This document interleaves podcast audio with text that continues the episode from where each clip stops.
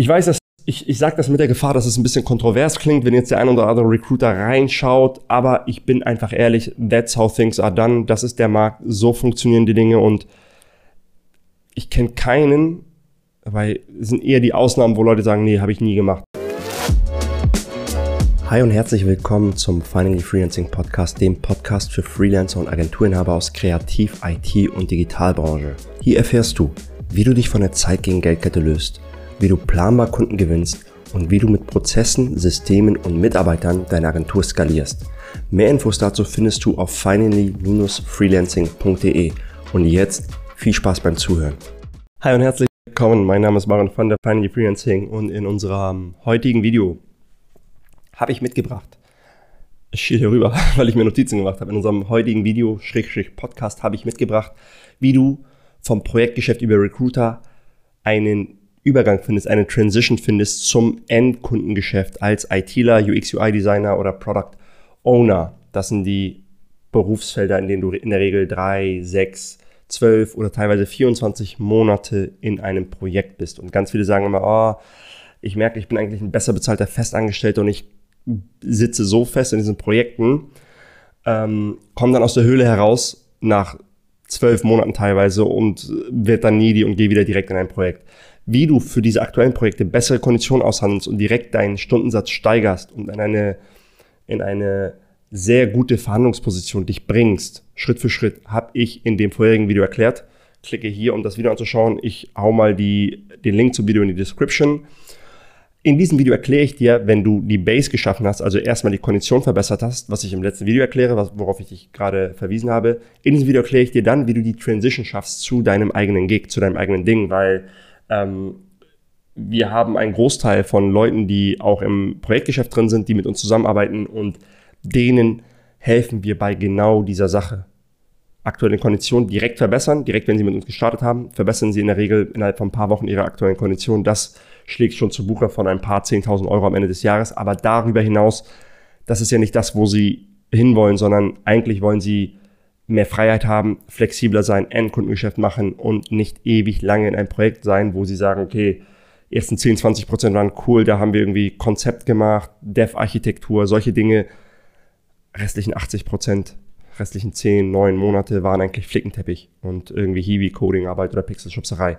Genau darum geht es. Also, lass uns starten.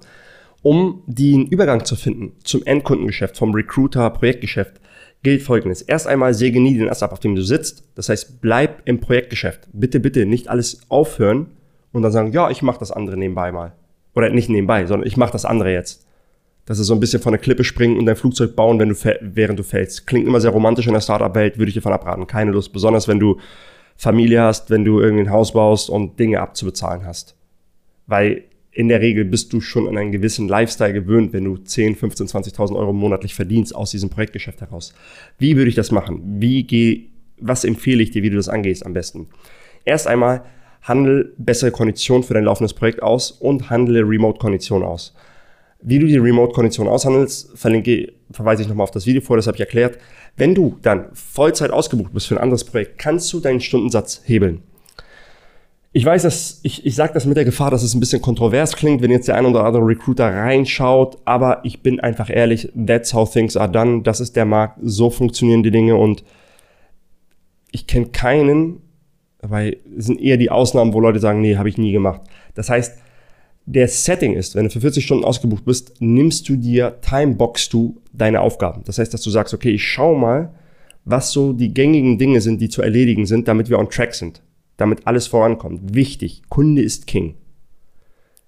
Der Kunde sollte da sogar noch besseren Service bekommen. Solltest alle Dinge, der Kunde sollte immer zufrieden sein, darf sich nie beschweren. Es geht um den Kunden.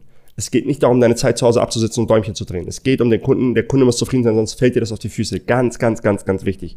Das ist, das steht über allem. Das setze ich voraus. Aber dann, wenn du im Homeoffice bist, hast du in der Regel eine höhere Produktivität. Keine Talks an der Kaffeemaschine, keine Meetings, wo einfach das komplette Team dazu gebeten wird und sich irgendwie Projektmanager und ähm, Scrum Master die ganze Zeit unterhalten. Das heißt, du bist viel, viel produktiver zu Hause. Und wenn du zu Hause fünf oder sechs Stunden deinen Tag timeboxst, aber als acht Stunden Tag aufschreibst, garantiere ich dir, du schaffst nicht weniger als einen acht Stunden Tag. Ich setze jetzt wirklich konzentrierte Deep Work Zeit voraus, ungestört, dass du wirklich konzentriert an den Dingen arbeitest. Das Parkinson'sche Gesetz besagt, Aufgaben dehnen sich immer auf die zur Verfügung, zur Verfügung stehende Zeit aus. Das heißt, wenn du sagst, ich habe heute meinen 8-Stunden-Tag, dann schaffst du deine Tickets in 8 Stunden oder deine, deine Designs oder deine Tests oder deine, deine, je nachdem, welchen Bereich du tätig bist, in 8 Stunden. Aber wenn du sagst, hey, ich stehe um 6 Uhr morgens auf, zieh durch bis um 12 Uhr mittags und habe meinen Soll für den Tag erreicht und du hast den ganzen Nachmittag noch. Ich würde dir empfehlen, dass du in der Regel dann ein bis zwei Stunden am Tag an deinem Business arbeitest. Und das ist diese Übergangsphase. Was machst du da? Da musst du natürlich erstmal gucken, das ist jetzt nochmal komplett nicht nur ein anderes Video, sondern das ist ein sehr großes Thema. Das machen wir mit den Leuten bei uns in der Beratung. Das heißt, da musst du gucken, welche Zutaten hast du, welche Disziplinen kannst du also anbieten, wie kochst du aus den Disziplinen ein leckeres Gericht, wie findest du eine Zielgruppe dafür, wie gewinnen wir verlässlich Kunden dafür. Das heißt, das machst du dann in deiner Zeit nebenbei. Und wenn du das gemacht hast und du merkst, dass eine Resonanz entsteht, dass erste Leute interessiert sind, dass du sogar erste Kunden gewinnst, dann hast du die Übergangsphase. Dann in der Übergangsphase wirst du minimal überausgelastet sein. Das heißt, ähm, du hast eine stärkere Auslastung und das ist für dich dann, okay, cool, ich merke, dass da was anläuft. Jetzt hast du zwei Varianten. Entweder bei der nächsten Verhandlung ziehst du die Karte und sagst, ich möchte auf 80%, 60% runtergehen. 80% ist noch sehr, sehr verdaulich im Projektgeschäft. 60%, 50% werden die schon sehr in der Regel, hm, muss das sein, da müssen die schon sehr, da musst du dich schon sehr schwer ersetzbar gemacht haben, um das durchzubekommen. Idealerweise, wenn du anfängst, Product Market Fit zu haben, also Kunden zu gewinnen für dein Endkundengeschäft, sei es, du sagst, du bringst jetzt Leuten Cloud-based Services bei oder Softwarearchitektur oder solche Dinge, dass du wirklich Endkundengeschäft machst, kannst du auch Folgendes angehen. Wenn du merkst, dass da Resonanz da ist, dass du anfängst, ein, zwei Kunden zu gewinnen und jetzt auf einmal viel zu tun hast, kannst du komplett bei der nächsten Vertragsverhandlung oder einen Übergang, wo du sagst, ich kann jemanden stellen, ich muss hier raus, aus dem anderen Projekt rausgehen und komplett in das neue gehen. Das würde ich dir aber nur empfehlen, wenn du mindestens Rücklagen für sechs Monate, sechs Monatsgehälter zurückgelegt hast. Drei Minimum, mindestens sechs. Ich sage sechs, weil ich davon ausgehe, dass wenn du im Projektgeschäft bist, dass du schon ganz gutes Geld verdienst. 15, 10, 15, 20.000. Das ist nicht unüblich, dass jemand über 200.000 im Jahr verdient. Das heißt, du solltest wirklich, das ist, diese Regel steht eigentlich über allem, du solltest als Selbstständiger, besonders im Projektgeschäft, immer sechs Monatsgelder zur Seite gelegt haben, damit du nicht needy wirst, damit du nicht, wenn du aus deiner Höhle kommst, direkt ins nächste Projekt springen musst, damit du einfach eine bequemere Verhandlungsposition in Projektgeschäften hast. Das heißt, so sieht dann der Übergang aus, um dein eigenes Ding aufzubauen. Und wie gesagt, dieses, wie du dein eigenes Ding aufbaust, wie du das machst, das ist nochmal ein Thema für sich. Da mache ich irgendwann mal nochmal Videos zu. Ich habe auch einige Videos zur Positionierung und zum Angebot definieren. Im Detail mache ich das natürlich mit den Kunden, mit denen wir zusammenarbeiten, von Null auf, von der Pike auf.